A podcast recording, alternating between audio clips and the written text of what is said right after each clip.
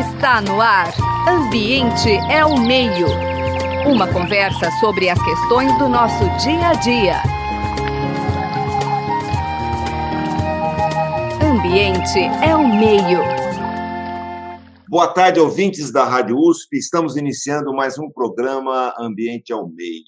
Hoje, com o prazer de receber o pesquisador Gabriel Lourenço Brejão.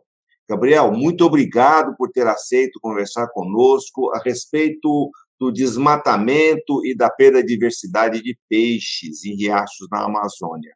Para a gente iniciar nossa, nossa prosa, Gabriel, você poderia, por gentileza, contar um pouquinho, bem sucinto, hein, da sua trajetória profissional, por favor. Tá, joia. Obrigado, Marcelo, pelo convite. É muito bom falar sobre peixes, sobre a Amazônia, né? Bom, eu sou formado na USP, no campus de Piracicaba, né, na Exalc, eu fiz Ciências Biológicas. E desde a graduação eu já trabalho com, com esse grupo, né, os peixes de riacho. Comecei meus trabalhos no, na bacia do rio Corumbataí, do lado da cidade, né, que abastece a cidade com água, inclusive. Depois eu fui fazer o meu mestrado no Pará, onde eu fui estudar os impactos dos cruzamentos de estrada com os riachos, né? Formam pequenos alagados e acabam alterando a estrutura e a composição das comunidades de peixe. E eu sempre tive esse interesse de investigar essas relações de mudança no uso do solo, né, da agricultura e, e as relações da floresta com os riachos. Aí no meu doutorado eu fui para São José do Rio Preto, trabalhar com a professora Lilian Casati. Ela estava iniciando um projeto em Rondônia, e Rondônia é uma região muito interessante, né? A bacia do Rio de Paraná, o Rio Machado, né? Depende de quem está tá falando sobre o rio. É muito interessante porque a gente consegue, através das imagens de satélite, reconstruir como que ocorreu a perda de floresta ao longo dos anos. Então, a minha pergunta de doutorado foi exatamente essa: como essa história de desmatamento, que a gente consegue resgatar desde ali do início da década de 1980, afeta esses peixinhos de riacho? A gente está falando de, de uns peixinhos de 15 centímetros no máximo. A maioria deles não chega nem a 5 centímetros, né? Então, esse foi meu doutorado, que é o, sobre o que a gente vai conversar aqui, né? E posteriormente eu continuei trabalhando com ela, fiz um pós-doutorado onde a gente expandiu essa pergunta para o norte do Mato Grosso, né, ainda a região do Arco do Desmatamento.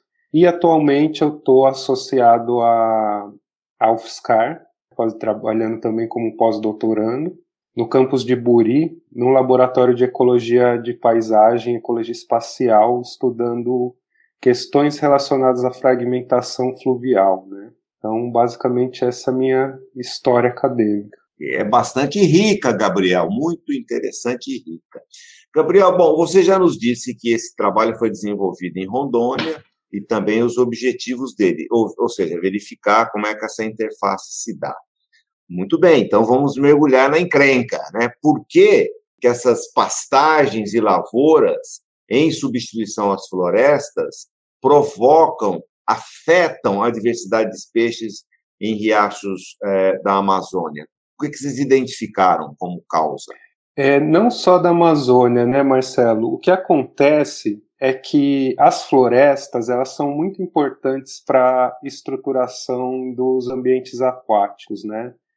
Então, ela está oferecendo alimento para os peixes, né? Os insetos que estão ali na, na floresta, eles vão cair dentro da água e vão ser consumidos pelos peixes.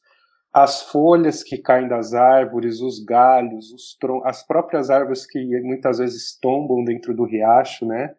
Elas acabam sendo muito importantes para criação de ambientes e aumentar a quantidade, a complexidade dos ambientes de riacho, né? Então, uma árvore que cai, por exemplo, ela vai formar um poço mais profundo e depois, logo depois dele pode ser que se forme uma correnteza, uma corredeira, né? Então, diferentes tipos de peixe podem ocupar esses espaços, né? Esses microambientes que estão sendo formados. As próprias raízes das árvores também atuam, elas agem como um, uma espécie de, de estruturador mesmo do riacho, né? Não deixa o, o barranco cair para dentro da água, evita assoreamento, né? Quando a gente remove a floresta, a gente tira toda essa proteção primeiro. Então a entrada de sedimento, a entrada de, de areia, de terra vai ser mais rápida, né? A gente vai enterrar esses bancos de folha, esses galhos, essas raízes que estão ali fornecendo ambiente, as pedras também, né, que são bastante importantes ali dentro do rio, vão acabar sumindo. E você começa a excluir desse ambiente essas espécies que estavam vivendo nesses locais, nesses microambientes muito específicos, né?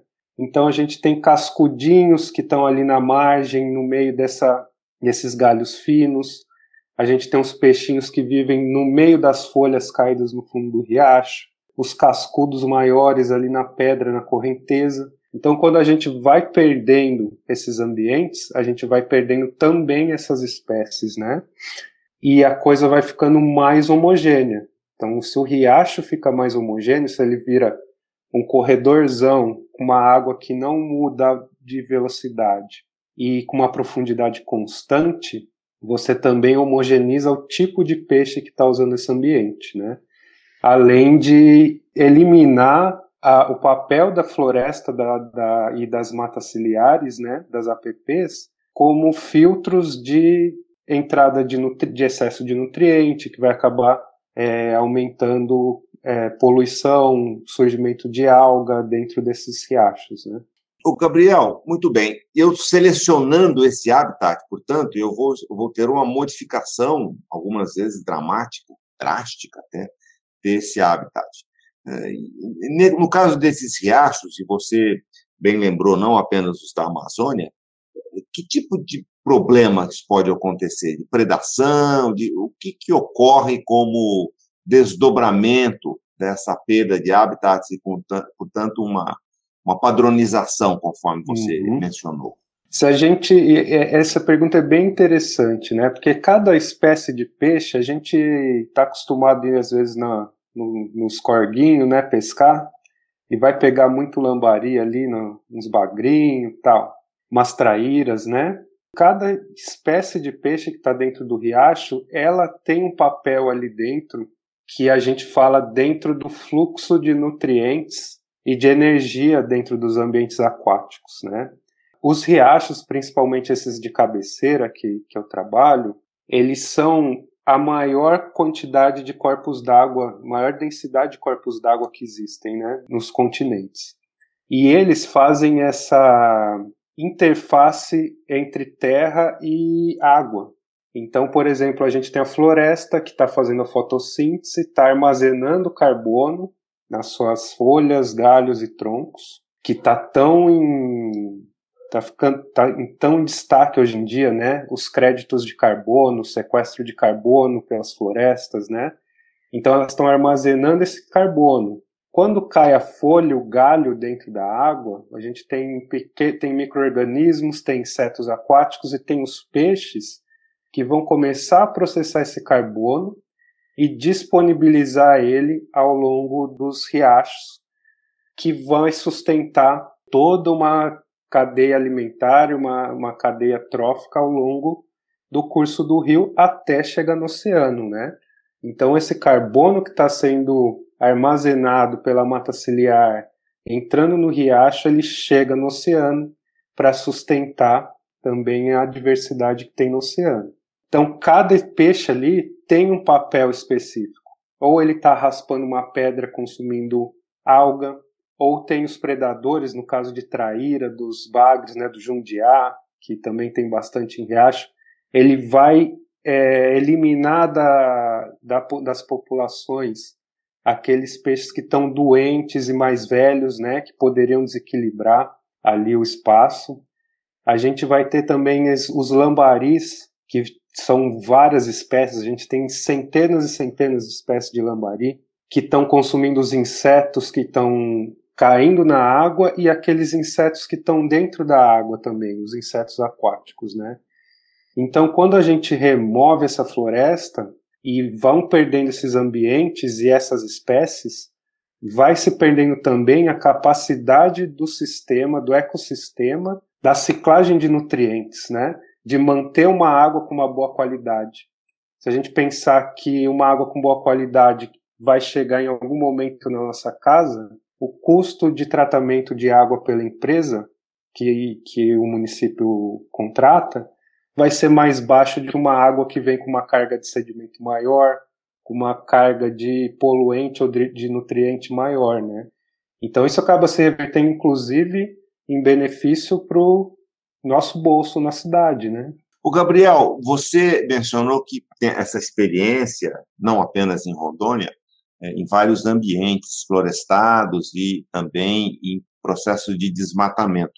Vocês chegaram a alguma conclusão quanto a um, um percentual da perda de habitats que começa efetivamente a provocar, eu diria, o sumiço, né?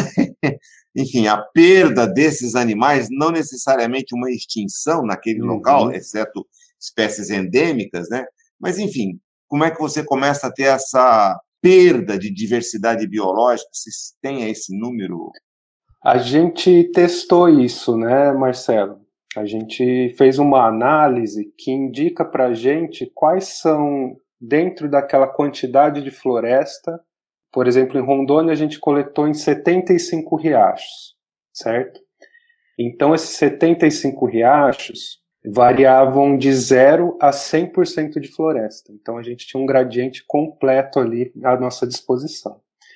A gente testou uma hipótese que já tinha sido estabelecida para vertebrados terrestres, de que essas populações selvagens suportariam até 60% de perda de floresta ou do ambiente original delas, até começar a entrar em declínio. Então, essa era a nossa hipótese de partida. O que a gente descobriu foram duas coisas interessantes. Primeiro, cada espécie responde de uma forma ao desmatamento. Essa resposta pode ser positiva, então ela pode aumentar com o aumento do desmatamento, ou ela pode ser negativa, ela vai diminuindo a quantidade de, de indivíduos até ser extinta do local. Para as respostas negativas, que levam à perda da espécie, a gente chegou a um valor médio de menos de 10% de perda de floresta na, na área da bacia, não só na, na mata ciliar, né, que já leva a um processo de declínio populacional. Então, essas espécies que são muito singulares, que elas usam o ambiente de uma forma muito especializada e que estão exercendo funções únicas ali dentro daqueles riachos, elas são perdidas de uma forma muito rápida, né? de uma forma muito rápida, por quê? Porque além desses, dessa faixa de 0 a 10% ser muito pequena, isso vai acontecer em menos de 10 anos após um evento de grande desmatamento. Agora, por outro lado, as espécies que são beneficiadas, vai, elas começam a ser beneficiadas após os 15 anos do evento de desmatamento. Então você tem uma demora nessa resposta, né? e com quantidades de floresta em torno de, de perda de floresta, aliás, de em torno de 70%. Então a gente tem espécies sendo perdidas, enquanto outras vão ser beneficiadas com o passar do tempo e com o acúmulo do efeito daquele desmatamento e esse desmatamento muito exagerado, né? De maior que 60, 70% de perda de floresta. E isso Gabriel, vai levar quais, isso vai Desculpa. levar a uma homogeneização da forma dos peixes que estão dentro daquele riacho. Então, quando a gente tinha na floresta cascudo, piabinha, lambari, o canivetinho, os bagrinhos, tudo, coridora, no pasto ali desmatado, a gente vai ter praticamente o que a gente chama das piabas brancas, né? É, lambari, uh, um ou outro saguirozinho que está ali comendo o, o, excesso de matéria orgânica que está sendo acumulado, né? São só os bichos que aguentam o tranco. Vão em qualquer ambiente, né, Gabriel? É isso qualquer ambiente, quais exatamente. são esses animais. É uma, uma, uma desestruturação total. Na experiência de vocês, vocês entendem que a manutenção das APPs, né, são as áreas de preservação permanente, essas matas ciliares, é, vocês acreditam que elas possam manter um pouco dessa estrutura? E em que condições ela manteria essa estrutura, Gabriel? Elas são muito importantes, né? Quando a gente vê algum pesquisador, algum ambientalista falando precisamos recuperar as, as matas ciliares, precisamos recuperar as APPs, não é à toa, né? Porque é, mata ciliar vem é uma analogia aos cílios, né? Os cílios protegem os olhos de qualquer coisa que possa cair dentro do nosso olho, né? A mata ciliar está protegendo os rios e riachos de qualquer poluente ou excesso de, de, de sedimento que possa estar tá caindo dentro desse riacho, prejudicando esse ambiente.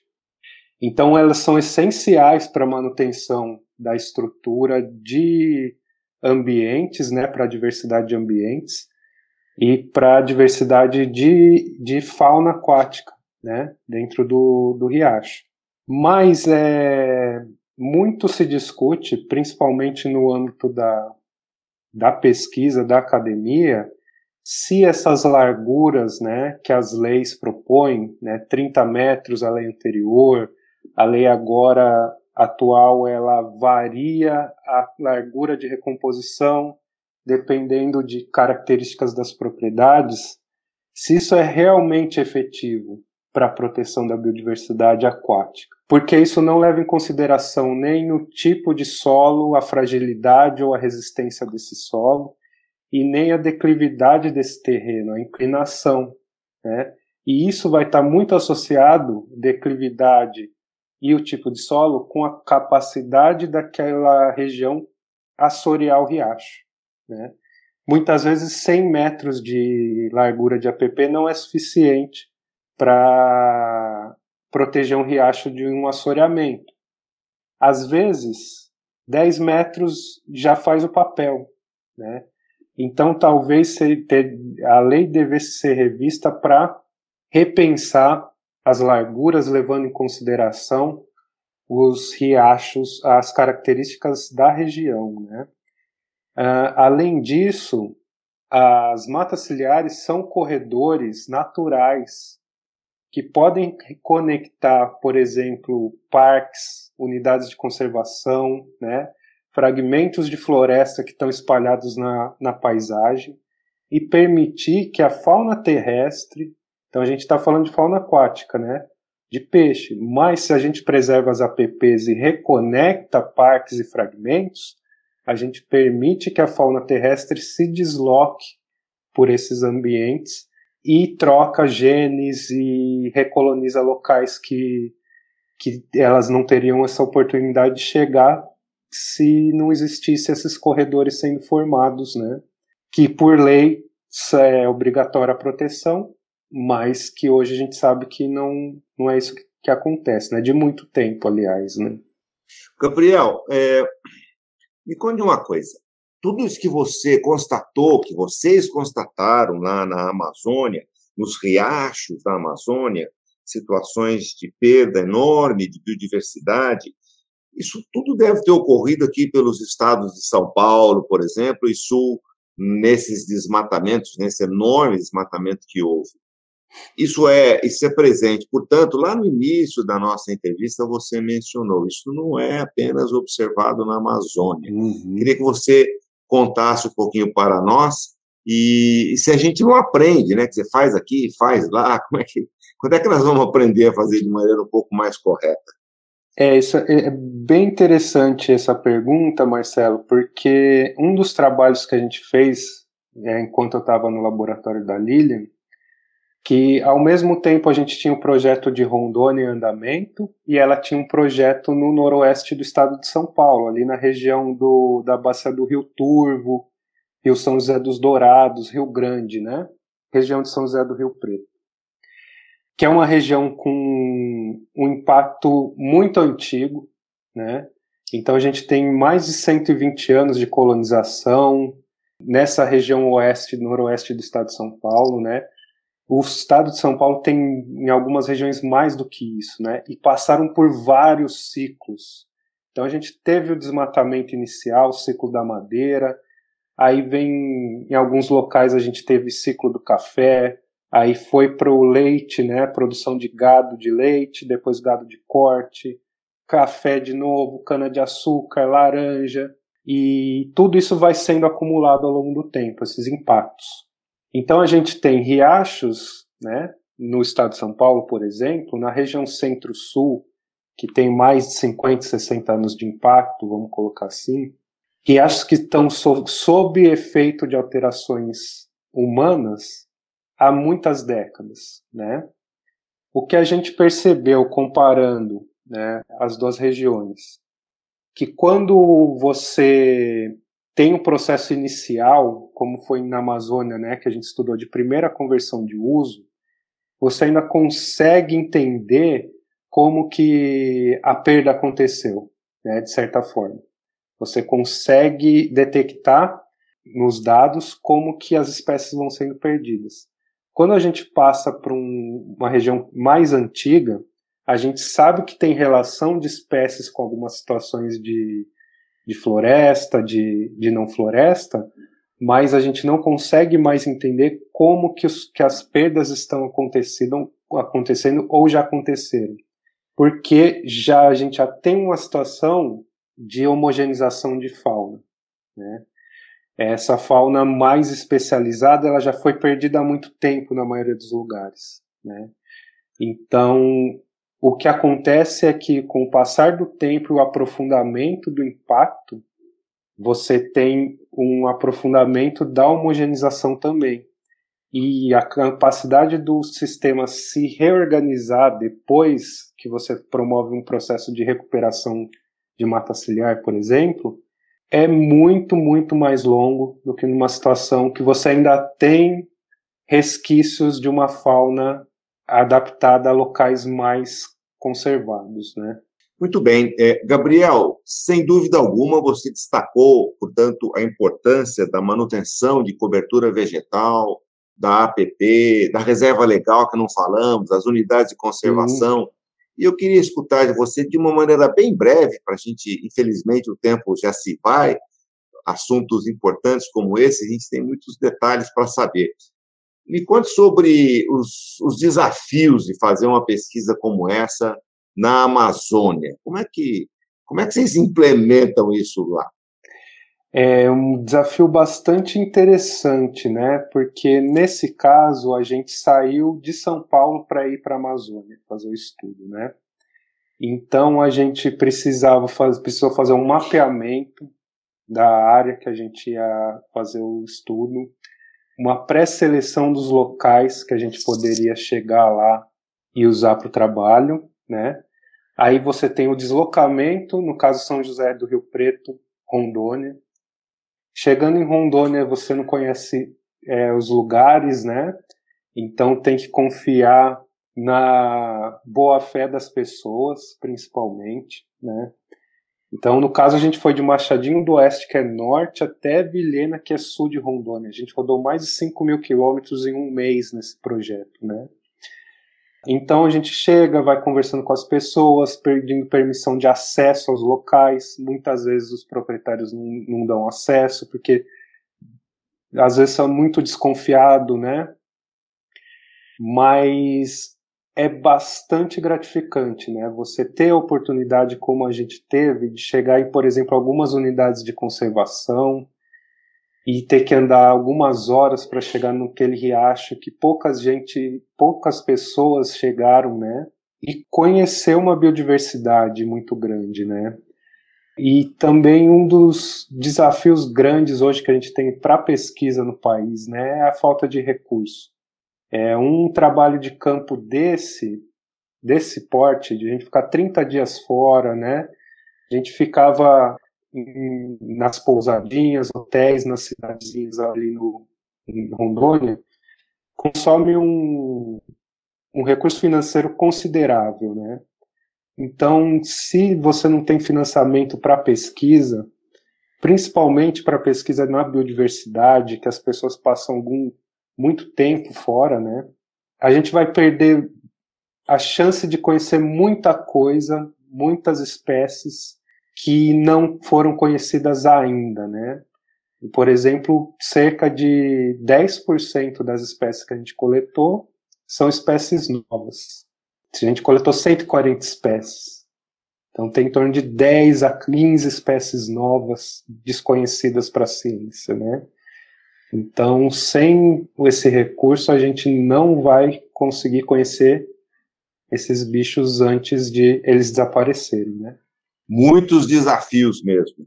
Muito bem. Gabriel, muito obrigado pela sua entrevista. Conversamos, tivemos o prazer de conversar com Gabriel Lourenço Brejão a respeito da, do desmatamento e os seus efeitos na biodiversidade em riachos. A pesquisa foi feita na Amazônia, mas isso ocorre em todo local. Quero agradecer imensamente os trabalhos técnicos do Gabriel Soares, nosso faz tudo aqui, também da nossa super assistente, a Suiane Azenha, o Zé Marcelino e eu, Marcelo Pereira, agradecemos mais uma vez, Gabriel. Muito obrigado pela sua participação. Obrigado, Marcelo. Obrigado, Zé Marcelino. Você acabou de ouvir Ambiente é o Meio. Produção e apresentação: José Marcelino e Marcelo Pereira. Música tema: Evandro Navarro. Sonoplastia: Mariovaldo Avelino. Ouça também este e outros programas em www.ribeirão.usp.br.